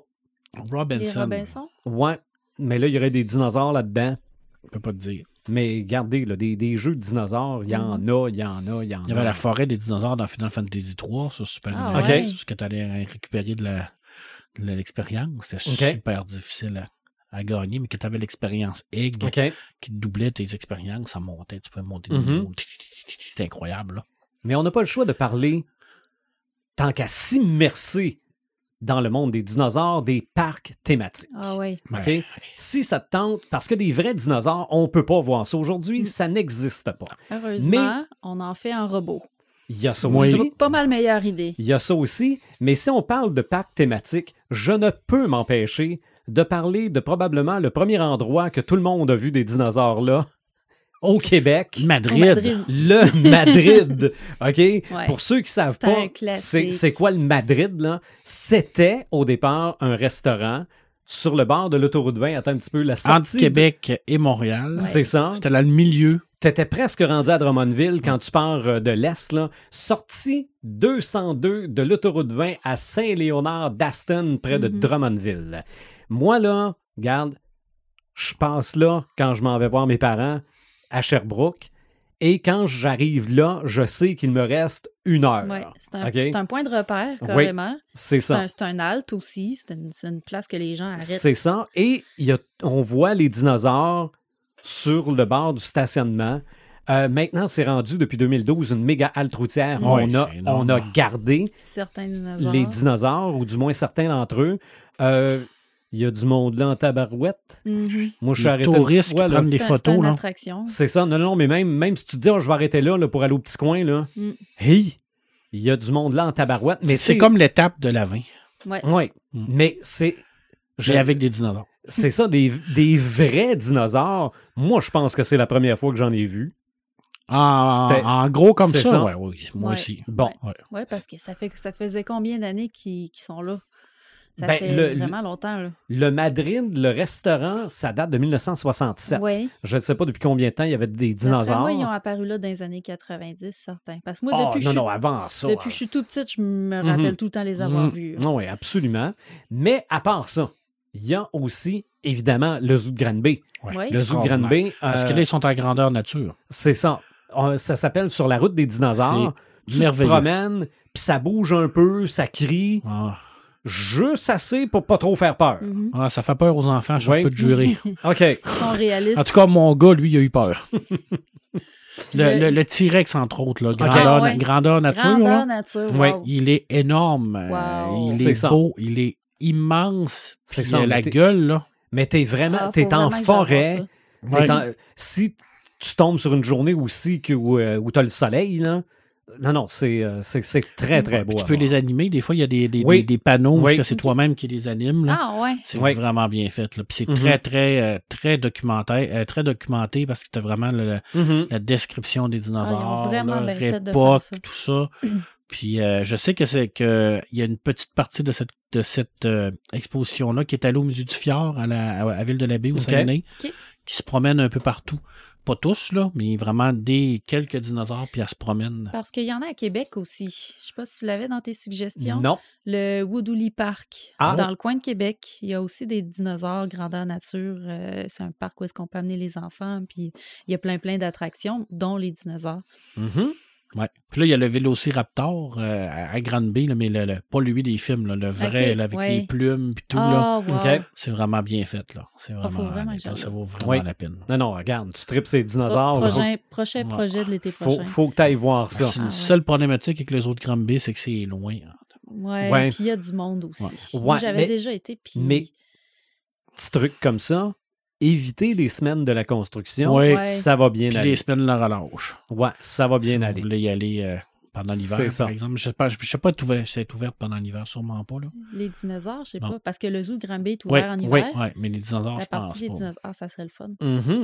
Euh, aussi, euh, Dino Roar Valley, il y a ça à Lake George. Il y a Jurassic Forest à Edmonton. Et pour ce qui est des, des, euh, des attractions genre euh, montagne russe, là, il y a Dinosaur à Animal Kingdom, ça c'est à Disney. là. C'est basé sur le film Dinosaur dont j'ai parlé Mhm. tantôt, mais ce serait l'attraction la plus épeurante de Disney. Oh, ouais. Ah ouais. Ouais, je, je sais pas pourquoi, mais c'est ça, c'est parce que des dinosaures, puis probablement qu'ils doivent pas tous être gentils. Fait que des. Y a-tu euh, un parc d'attractions thématique Jurassic Park? Euh, C'est ben, probablement. au- au- tu vas au Universal Studio, en fait, il y a une attraction Jurassic Park. Euh, ça doit être rendu vraiment beaucoup plus gros. là. J'ai vu des vidéos. Ouais, je mais me rappelle plus, j'ai vu ça. Je me demande sinon, je me demande si ça n'a pas été fermé. Ah mais ouais? ça va peut-être être changé pour Jurassic World. Là. Ouais. Parce que je sais qu'il y en a un de Star Wars, il y en a un de Ouais, Pirates parce des que là, c'est ça, ils font Caraïbes. de plus en plus des, des parcs thématiques comme Harry Potter, euh. Star Ouais. Wars, justement, Pirates des Caraïbes. Fait que ça, avec une franchise comme Jurassic Park, je pense que ça mériterait son propre C'est parc. ça. Mais tout ça pour dire qu'il y a moyen de s'immerser en masse dans le monde du dinosaure. Puis euh, même, euh, regarde, on, on le disait tantôt, là, juste, juste à l'eau Dolorama, là, tu peux t'acheter un œuf là, puis le- avec le petit marteau, puis le casser pour... euh, Te souviens-tu des petits dinosaures euh, tout petits là, que tu mettais dans l'eau puis qui grossissaient? Mhm. Oui. Qui grossissaient. Bon, en tout cas, C'était jamais comme l'image, là, où ce que C'est c'était ça. censé être immense, puis ça finissait que c'était euh, ben, ben c'était limoneux. Il y a enfant en mousse. euh, Oui. ça, ça, je me souviens de ça. Mais euh, non, non. Puis écoute, euh, il y a même des, des euh, même des, des, euh, des kits là, de, de, de, de- d'archéologie pour Oui. trouver des, des oui. trouver des squelettes puis Mm. des, des, C'est des- ça, des parce qu'en fait, moi, dans les films puis les émissions, pas, j'ai même pas regardé pour ce qui est de, l'archéolo- euh, de l'archéologie. Ouais, parce que c'est pas très relié avec ça, l'archéologie, la paléontologie, tout ça. Là. J'ai pas regardé pour ce qui est des documentaires, parce que probablement qu'il y en a. euh. Ben, il y avait sur la Terre des dinosaures qui avait passé Ok. à Radio-Canada, Ah, je oui. crois, me semble. Là. Ah, mais un il, genre d'animation. Mais il était une fois la, la vie ou la terre ou Ouais, il y euh, en avait aussi. probablement qu'il y en Ouais. avait sur les dinosaures. Mais sur la Terre des dinosaures, moi, je me souviens de ça à Radio-Canada. Mhm. C'était vraiment comme animé un peu. Puis c'était vraiment, t'as tout, t'avais tout le pedigree de A à Z là, jusqu'à la disparition, là, où ce qu'on- on pense que c'est, c'est dû avec euh, l'arrivée de- de- d'un astre terrestre là, qui nous a tombé dessus. C'est ça la, la, la, la, la conclusion que les scientifiques en, en- en sont venus. OK. Il y en a d'autres qui disent qu'ils se sont transformés en oiseaux. Mais on le sait pas. Ils ont rapetissé, sont devenus des lézards. Des lézards. C'est ça. Des humains. Les, Hmm. les vilains oiseaux. euh, les, les, vilains oiseaux préhistoriques sont devenus des aigles qui chiolent après Marc. Ah, mais j'ai vraiment eu peur. Honnête, là. J'ai rarement eu peur de même de ma vie parce que là, je me disais dans ma tête, premièrement, il est pratiquement aussi gros que moi.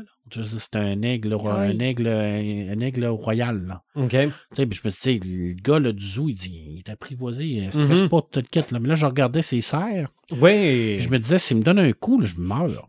Oh, il peut ju- juste te prendre à la gorge. Ah, hein. je suis faite, je suis faite. J'ai dit, c'est sûr. Puis là, il me détestait, mais rare.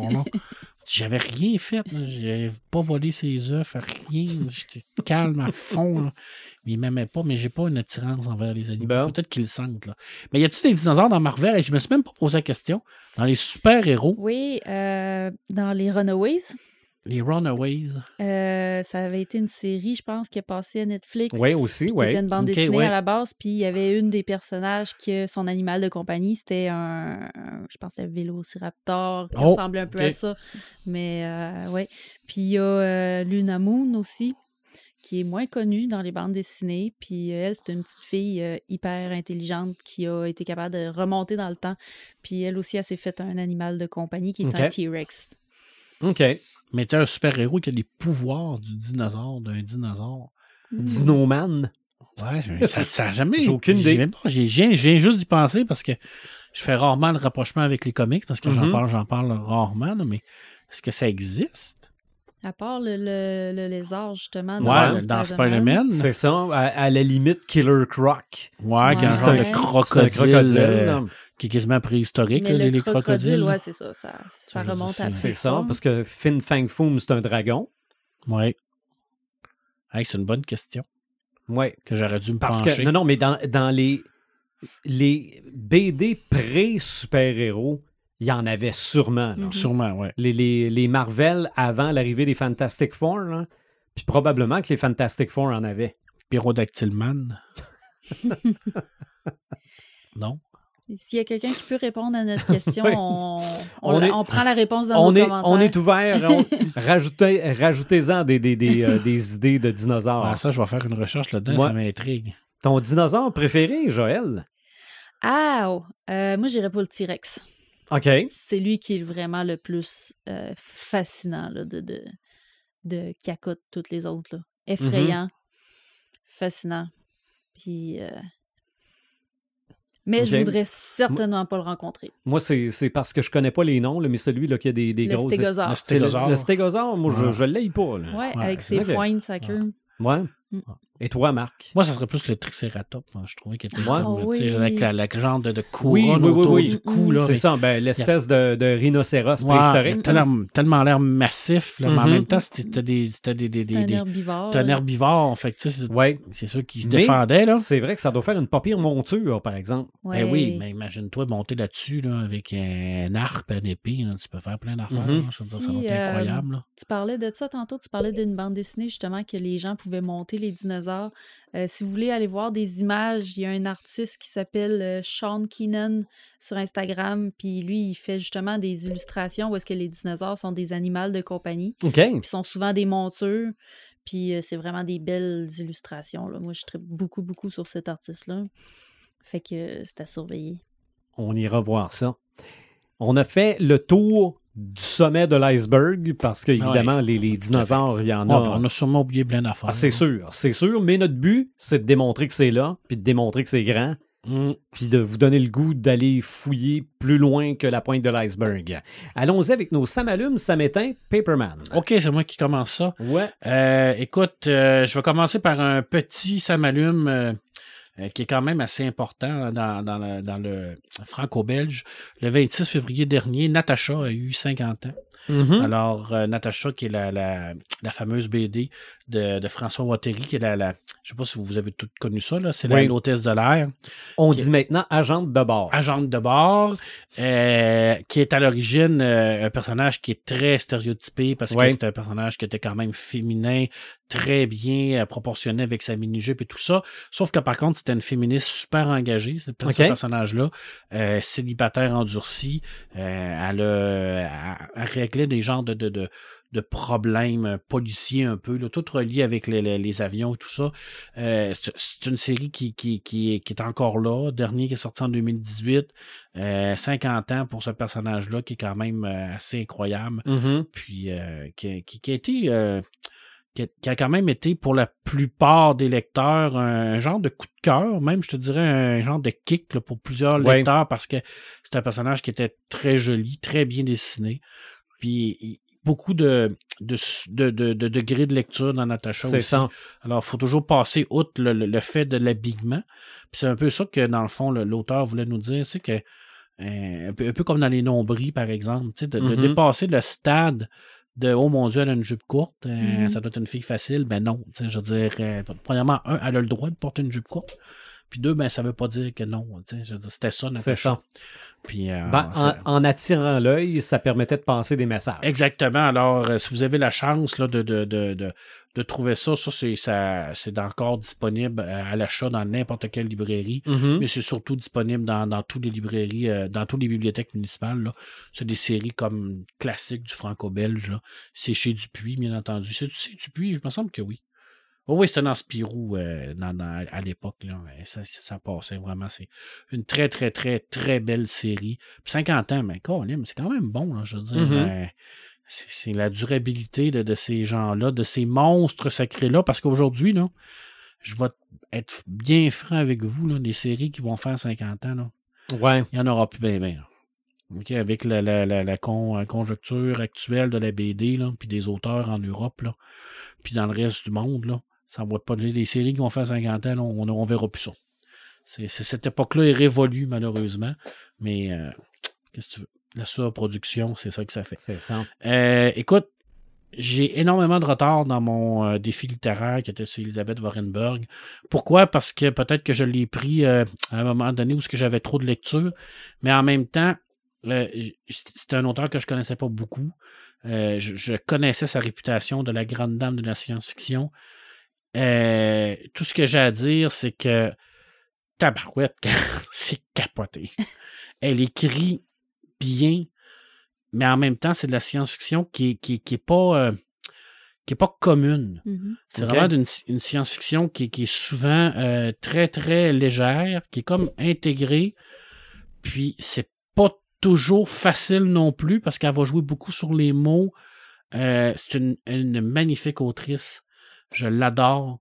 Euh, J'aurais aimé ça pouvoir vraiment là, euh, continuer à essayer de, de- de lire plus de nouvelles, mais je me suis rendu, bien rendu compte qu'elle était à un degré de niveau de littératie un peu euh, trop élevé pour dire ben, je vais me taper une nouvelle par semaine. Il Mhm. faut prendre le temps de bien la lire, Mhm. prendre le temps d'essayer de comprendre aussi.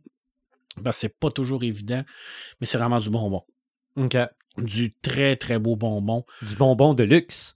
Oui, c'est du bonbon de luxe, effectivement. Puis je vais finir avec deux autres bonbons de luxe. Écoute, euh, Qui a peur de la mort? Il me reste à peu près une cinquantaine de pages de Neddy Okorafor, je peux de la misère à Mhm. prononcer son nom, qui est une, euh, une autrice noire, mais qui, euh, qui, a des parents de, qui vient de, de, de l'Afrique et tout ça. Écoute, c'est de la science-fiction, fantasy africaine. Euh, c'est extraordinairement bien écrit. Euh, moi, ça me, euh, ça me, ça m'a sauté aux yeux toute cette culture-là que je connaissais pas. Alors, elle, elle va vraiment utiliser cette culture-là, puis elle va vraiment la, transporter dans un monde.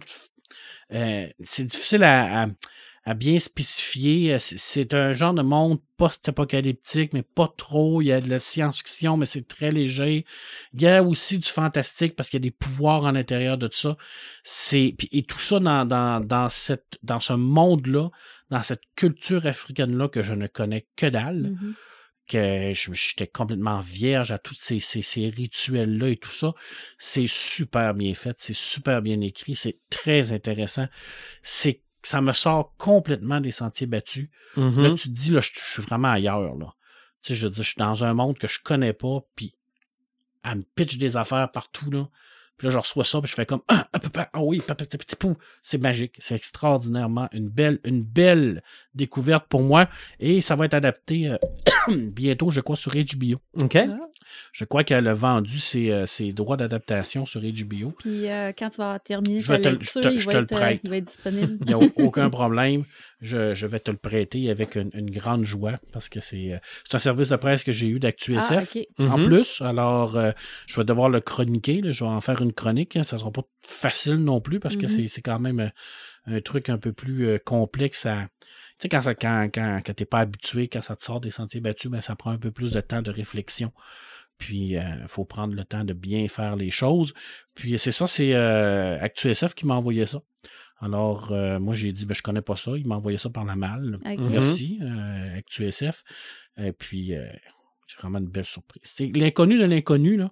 Ouais. Ben, des gars comme euh, M. Vincent à ActuSF qui t'envoient ça, ben, c'est de l'inconnu de l'inconnu parce que tu sais pas c'est quoi, tu sais pas d'où ce que ça sort, tu tombes là-dedans puis tu fais comme wow. Puis après ça, ben, tu vas en connaître plus. OK. Tu veux savoir d'où ce qu'elle vient, c'est qui elle, Mhm. euh, pourquoi qu'elle écrit ça. C'est magique.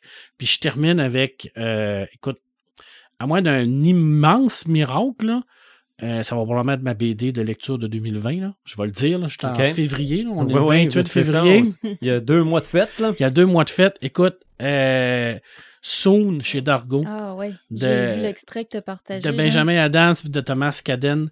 Écoute, Thomas Gadden qui avait fait avec euh, Joseph, euh, je ne me souviens pas de son nom quand même, à Alt Life, euh, il revient avec une, euh, une BD de, de hard SF, mais une BD extrêmement actuelle sur la- les changements climatiques, euh, sur tout la- la- l'aspect de la, la prospective, l'anticipation. Euh, à l'intérieur de, de, de cette BD-là, ben, on a, l'humanité a vécu des grands changements, euh, des famines, des problèmes, des changements climatiques, la guerre, tout ça. Un effondrement complet de la société, mais en même temps, c'est pas alarmiste dans le sens que cette société-là, elle s'en est sortie parce que elle s'est parlé, elle s'est réunie, tous ensemble, et ils ont trouvé une solution pour faire en sorte qu'elle continue de vivre cette humanité-là. Et ça, c'est rare qu'on voit ça. Dans l'anticipation, souvent, on tombe dans le post-apocalyptique Ouais. où ce que Mhm. ça va pas bien, il y a des changements climatiques, Ouais. ça va être détruit, on va tous mourir. Oui, il y a eu des morts. Oui, la population a diminué d'à peu près à 10 euh, mais, mais ils s'en sont sortis parce que tous les gouvernements se sont mis ensemble pour faire un genre de pacte social. Il y a sept villes, sept mégapoles où ce qui, qui reste sur la Terre, où ce que tout le monde est là, et tout le reste est laissé à la nature. Et chaque ville a un contrat social qui doit être respecté. Et là, les personnages vont euh, vivre à l'intérieur de cette histoire-là. On va voir l'évolution de, de cette ville-là. Et euh, le, les deux personnages principaux, c'est une femme, une, une- mère, qui, elle, va partir dans un- une expédition spatiale, mais sans retour. Alors, elle, part avec son équipe, mais elle ne revient pas. Là. C'est, vraiment là, une, une expédition là, où que pour aller coloniser une planète. Et son fils, lui, qui reste là, comprend pas les motivations de sa mère et il se demande pourquoi tout cet argent-là qui est pris pour essayer de, de- de mettre ça sur ce, ce bateau-là, pourquoi c'est pas pris toutes ces ressources-là pour essayer de sauver le bateau qu'on a ici? Mais l'homme a toujours eu la tête dans l'espace. Et là, la mère va Mhm. faire un dernier road trip pour essayer d'y expliquer pourquoi. Et à l'intérieur de ce road trip-là, ben, les auteurs vont nous expliquer tout le processus qui a amené l'humanité à là. Alors, c'est très documentaire, c'est de l'anticipation, c'est une densité, d'une complexité incroyable. Moi, ça m'a pris trois lectures pour tout comprendre, Pour vraiment tout saisir. C'est la BD. Ouais, mais ça, c'est peut-être le cerveau sec. hein, Probablement, sûrement. Euh, écoute, il joue avec des couleurs monochromes, c'est vert, tout vert et blanc. euh, il va se promener dans les road trips, on va avoir du rouge et du jaune. C'est super bien, c'est intelligent, c'est extraordinairement bien écrit. Bien entendu qu'il y a un côté un peu personnel à l'intérieur de ça parce que eux vont, vont nous décrire leur vision de ce qu'est l'avenir par rapport au changement climatique. Donc, c'est quelque chose que peut-être pas tout le monde va être d'accord.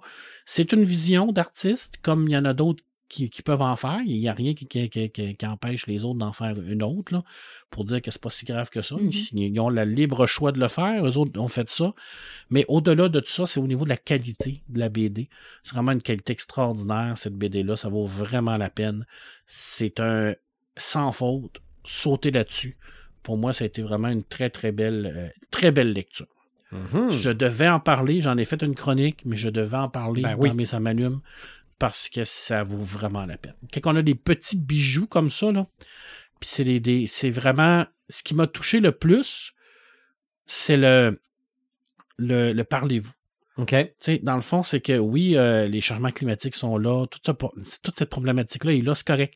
Mais avant tout, c'est une BD sur une mère et un fils qui se comprennent pas. Puis que dans le fond, c'est représentatif de, de notre société aujourd'hui. On se comprend pas.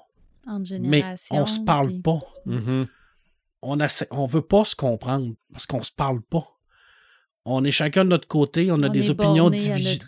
Exactement, on a des opinions divergentes et au lieu de, de s'asseoir, de s'écouter, de se parler, de se comprendre, puis d'en arriver à ça, ben on va faire le con- on va faire exactement ce que les personnages font au départ.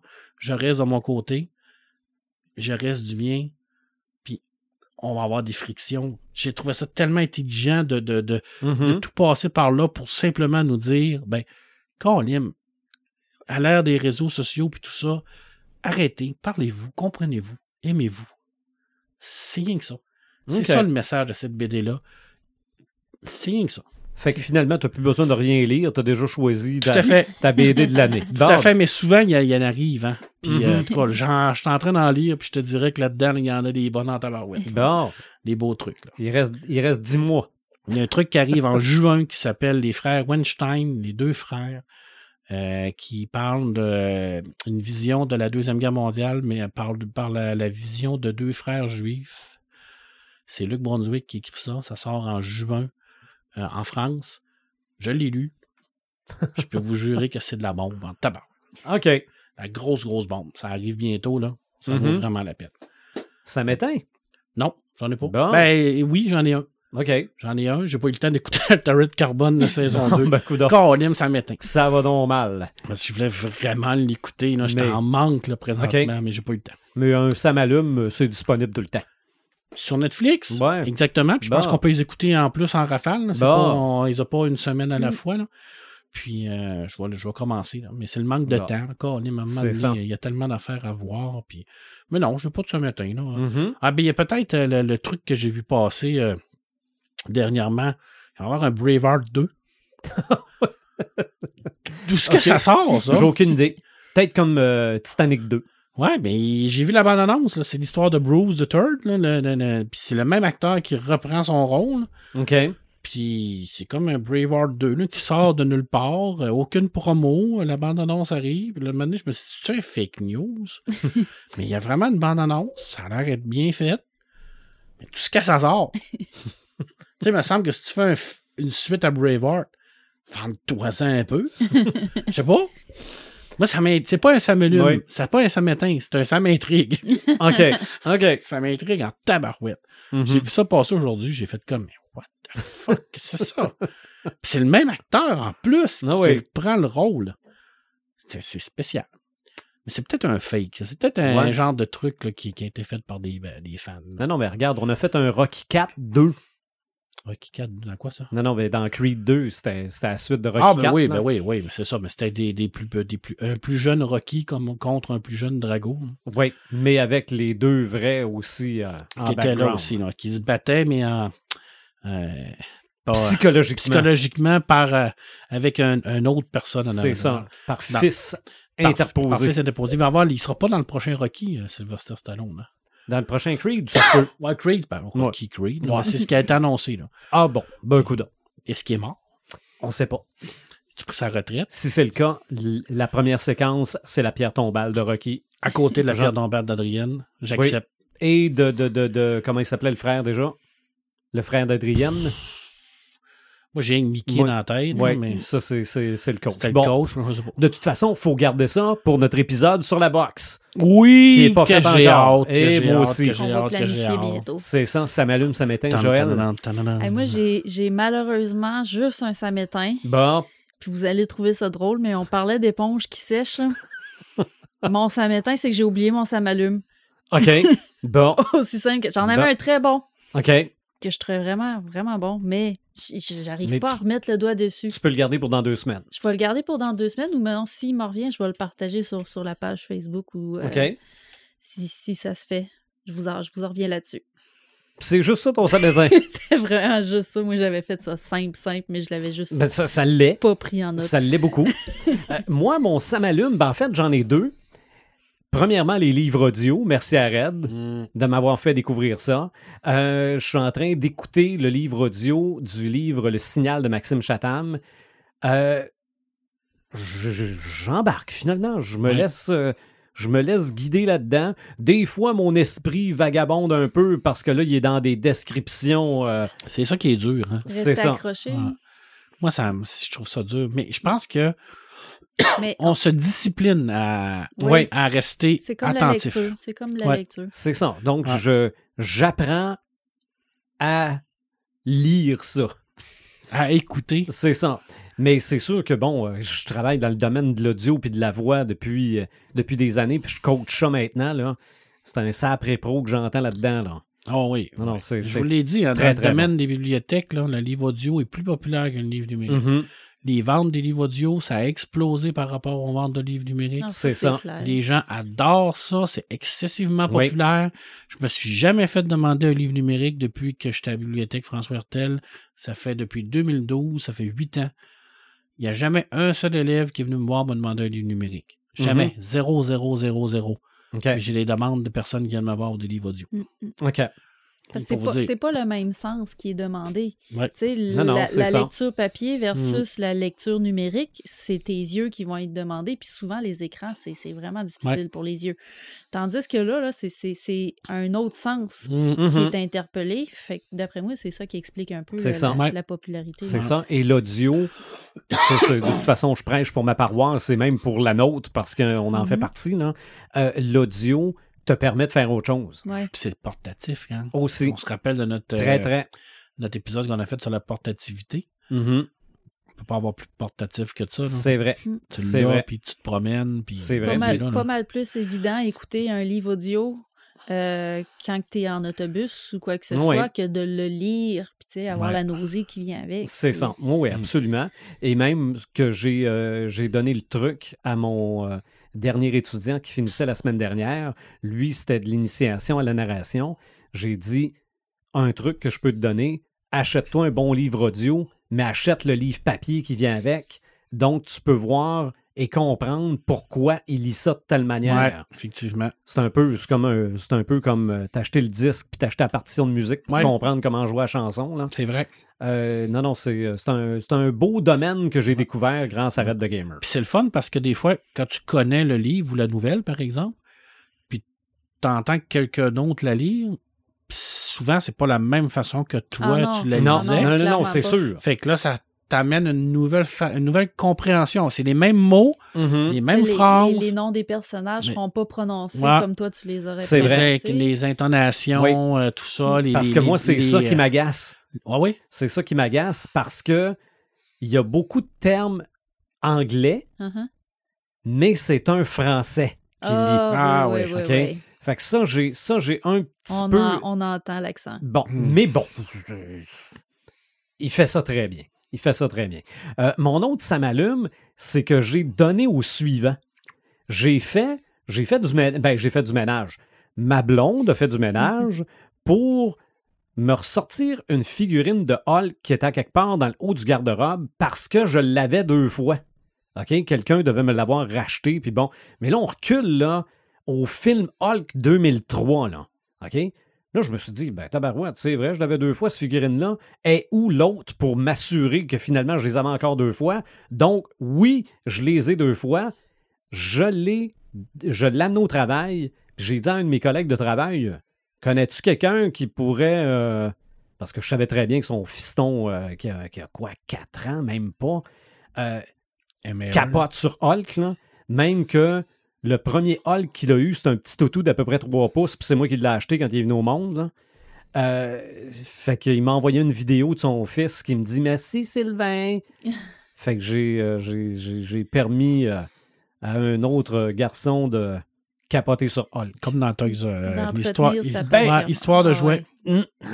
Je vais Ah, dire oui. 3, mais il y en a qui disent 4, mais moi je n'ai pas vu le 4, puis je veux pas Mm. voir le 4. Ça, puis Ils vont peut-être continuer à. Peut-être. Non, non, mais c'est c'est sûr. Regarde, il va. Ça a l'air que son petit garçon tape à terre euh, parce qu'il est fâché comme Hulk. fait que là, maintenant, il y a un ami qui peut faire ça. C'est la même affaire avec les livres. Quand tu as fini de le lire, au lieu de le mettre dans ta bibliothèque, à prendre la poussière, passe-le à quelqu'un qui va le lire, mon Dieu. C'est vrai. C'est vrai. Et c'est pas un ça m'éteint, mais c'est un ça me frustre. Oh! Aujourd'hui, je vois des publicités qui passent sur Facebook concernant. euh, je, je pense que c'était une photo de Bobinette ou quelque chose comme ça. là, puis ça, ça amenait à. ra- les- les- Créateur Bon. de souvenirs. Ouais. Ouais. Ça amenait à Radio-Canada. J'ai cliqué pour aller voir et ça t'amène à une grosse image où il y a une petite fille dans son lit qui tient Bobinette, Ouais, qui, à ses pieds, a le sac d'école de la boîte à lunch, ouais. euh, qui a le chapeau de M. Crackput, qui a, euh, là, je sais pas, Félix et Ciboulette, c'était qui le chat, là? C'était Félix ou Ciboulette? Félix, c'était le gars, puis Ciboulette, c'était le chat, semble. OK, bon, ben, Ciboulette est à ses pieds aussi. Euh, accroché au plafond, il y a une, euh, une montgolfière de Nick Epic. Sur sa commode, il y a des figurines de paillasson et Ça, friponneau. Que tu les Fraggle Rock? Euh, non, mais il y, a, euh, il y a le logo de Bulldog Bazar aussi dans un cadre. Toutes des affaires que tu peux pas acheter. Que tu peux pas voir non Dans le plus. fond, ça t'amène à une image. Non, non, mais non, ben, en fait, on- ils disent que les- ça parle des émissions de Radio-Canada, Ouais, tout ok. ça, mais ça m'a permis de prendre conscience que la marchandise geek au Québec, on l'a pas. Mm. C'est vrai. Ben, on l'a pas. On n'a peut-être pas la quantité de monde pour l'acheter aussi, non? Ouais. Mais moi, je suis convaincu qu'il y a bien des filles que le sac à lunch, euh, que le sac à dos de la boîte à lunch, ils Il l'achèteraient, n'y a, pas- il y a pas de boutique sur le site de Radio-Canada. Moi, j'ai rien vu de ça. Une figurine de paillasson, là, je veux ça tout de suite, moi. Mais est-ce qu'on peut les voir? Aussi? Ben, moi, je pense que c'est juste, c'est pour la publicité que c'est là. Ouais, mais mettons que je veux voir les épisodes de- Ah, de... ça, je ne sais pas si on peut les visionner. Peut-être par tout.tv, là. OK. Mais ça m'a. Parce que il y a euh, peut-être deux ou trois ans, il y a eu des casse-têtes, je pense, chez Walmart, Mm. de, de, de picotine, puis de Nick Mhm. Epic, puis de Piccolo, puis bon. Mais ça s'arrête là, là. C'est la même chose dans les séries. Hein. Les séries télé, là. Mhm. Écoute, moi, au travail, je suis capable d'avoir n'importe quelle série américaine qui est sortie là, dans les années 30, 40, 50, là, en claquant les doigts. Charchambault, Renaud Bré, Maison Anglaise, n'importe où, Mhm. Amazon, euh, t'es ça. Pas Oui. de problème. Je me suis fait demander par une enseignante, pédagogiquement, dans, dans le cadre d'un cours, d'avoir la série Deux Frères. Parce que la série Deux Frères au Québec, une série des années 90, je Ouais. pense, qui parlait de, de- de- de cette relation conflictuelle entre les deux frères. Elle voulait utiliser ça dans le cadre de son cours. C'est québécois, c'est fait au Québec, avec des acteurs québécois, mais je suis pas capable d'avoir ça nulle part. Pas capable d'avoir notre culture puis notre euh, background, tout, tout ce qu'on a créé est pas disponible. C'est vrai. Aucunement disponible. Mais je suis capable d'avoir de Gracie, par exemple, ou d'avoir euh, Star Trek euh, des années 50, ça je suis capable. OK. Mais je suis pas capable d'avoir une série québécoise dans un, un- un contexte où c'est une création d'ici Mm. pour utilisation dans, dans- dans- que, ben, que ce soit pour toi ou ben pour n'importe quoi, c'est pas ça le point, mais Colin, c'est chez nous. Mhm. Pourquoi qu'on n'est pas capable d'avoir ça? Pourquoi Ah qu'on ouais. pourrait pas avoir une figurine de paillasson, mais que tu es capable d'avoir une figurine de Street Fighter, par exemple? Ah ouais. Parce que des fois, on n'est pas fier de ce qu'on a fait. Et peut-être qu'on n'a pas le. Ou on pense pas assez grand. Ouais. Ou on pense pas assez grand. Mais moi, je suis sûr que ça se vendrait, moi. Ah ouais. peut-être pas des millions d'exemplaires, là, on s'entend. là. Non, mais c'est que maintenant, on est capable de produire à mesure. Ben voilà, t'en Ah as besoin d'avoir une, t'en fais t'en- t'en- t'en- t'en fabriques. C'est ça. Regarde, au lieu de sortir euh, 90 000 coffrets de deux frères, t'en fais un, tu l'envoies à Marc à la pocatière. Ouais, encore, mais ils ont, ils ont toujours bien ça quelque part euh, dans, dans- dans- dans leurs archives. Là. Mm. Mhm. Ils vont pas à croire que ça n'existe plus et qu'ils ont effacé tout ça. À Là. un moment donné, ça va ressortir sur UniTV. Ouais, Peut-être, oui, peut-être, peut-être, Mais, effectivement. euh, mais ils, de- ils devraient, à, à- à cette façon-là, utiliser leur plateforme tout.tv pas mal Ouais. plus Oui, que ce qu'ils font ben oui, présentement. parce qu'ils ils, Ben oui. devraient, ils devraient faire comme Disney+, mettons, puis commencer à tout Mhm. rentrer Oui. les archives là-dessus. Puis TVA, ils se sont créés un club illico pour ça. Oui. Puis toutes leurs vieilles affaires, on n'est pas capable de rien visionner. Mm. Tu es capable d'avoir un épisode de Trabouliton, là? Non. Pourquoi? J'ai aucune idée. Pourquoi on n'est pas capable de voir ça? J'ai aucune idée. Mais euh, moi, c'est sûr que j'irai voir ça. Ben, moi, je suis sûr que j'irai voir ça aussi. Mhm. Comme euh, on peut écouter un épisode de, de- de- de l'homme à un milliard de dollars. Ça, il n'y a aucun problème. Tu es capable d'écouter ça. Mhm. Mais pas ça. C'est ça. J'ai une boîte pas loin ici avec toutes les figurines en caoutchouc de la télésérie Batman. Mais la ribouledingue, j'ai pas ça. Et voilà. Et voilà. Et ben, la série Batman les passe, passe à Vrac TV, pas à, à- à Télé, euh, Télé présentement. OK? L'animated series en français. Ils sont en train de tout passer. Mais Trabouliton, non. Je comprends pas.